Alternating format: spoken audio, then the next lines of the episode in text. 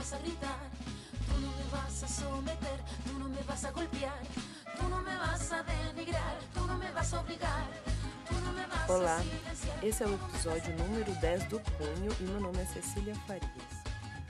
Macho explicação, macho palestrinha ou só palestrinha. Bem, o mansplaining está em toda parte, mas ele parece atingir de forma diferente as mulheres. Mulheres que performam mais uma feminilidade são tratadas como menos inteligentes.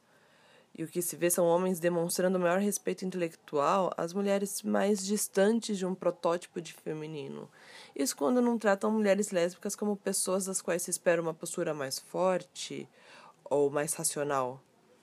Bem, o episódio de hoje é sobre o menosprezo intelectual da feminilidade.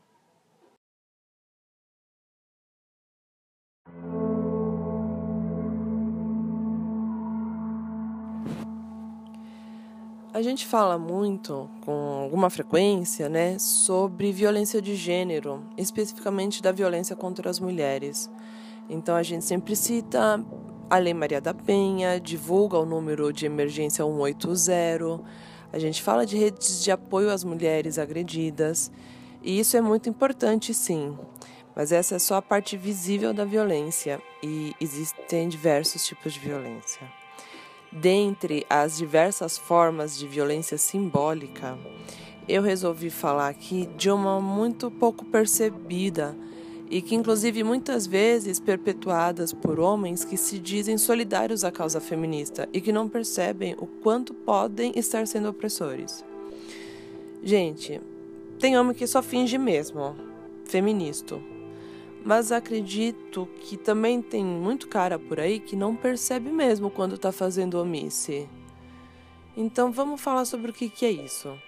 Para esse tipo de violência simbólica que eu resolvi falar, eu escolhi o nome menosprezo intelectual.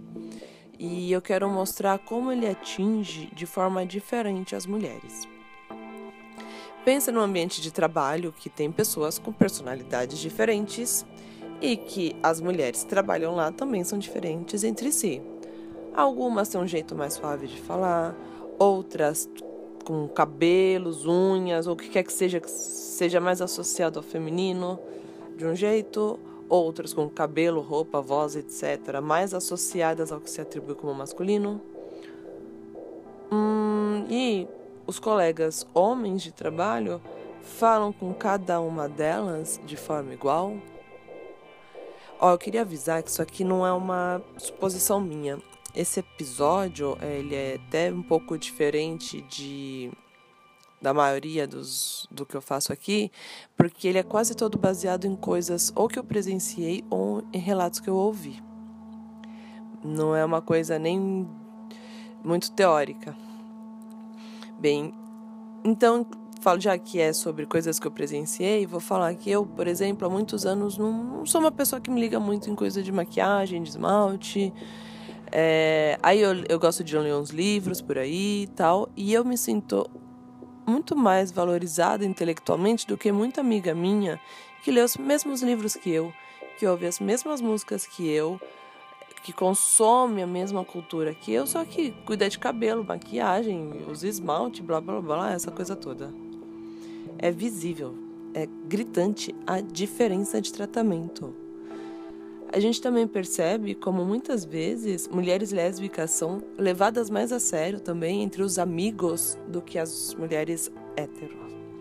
Pois é como se elas estivessem assim mais perto do que se concebe por masculino, sabe? Esse menosprezo pode emergir de diversas formas pode ser desde escolher falar de alguns assuntos com uma mulher, mas não com outra, tipo, com essas aqui dá para falar de política, com aquelas ali eu vou falar sobre, sei lá, gastronomia, não sei. Ou mesmo assim, até falar do mesmo tema, mas para algumas mulheres fica dando um monte de explicação de coisa óbvia.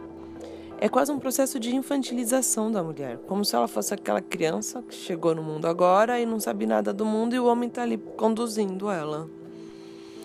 Mas assim, ainda que varie a frequência ou a intensidade desse menosprezo intelectual, não existe mulher que nunca tenha passado por isso. Mesmo sem se dar conta. de tão acostumada que a gente é desde cedo a ser tratada dessa forma, como seres intelectualmente inferiores. E aí eu fiquei pensando em como tudo isso se formou, uh, o caminho que eu tô montando na minha cabeça é justo de que tem todo um histórico de misoginia que já se encontra lá no Aristóteles, passa por Rousseau, por Nietzsche, entra no século XX com nomes como Milo Fernandes ou Nelson Rodrigues mesmo. É, e eu também relaciono isso com, uma, com a divisão. Um, um, dos aspectos é a divisão sexual do trabalho.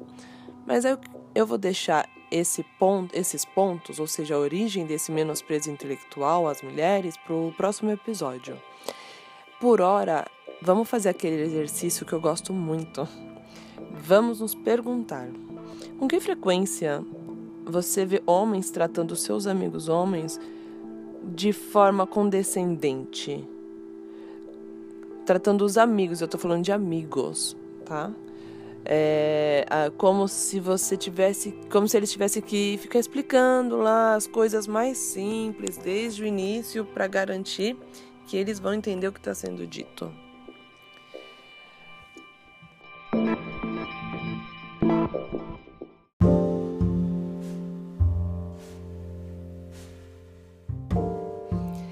E assim, nem sempre está dando para fazer toda semana o punho.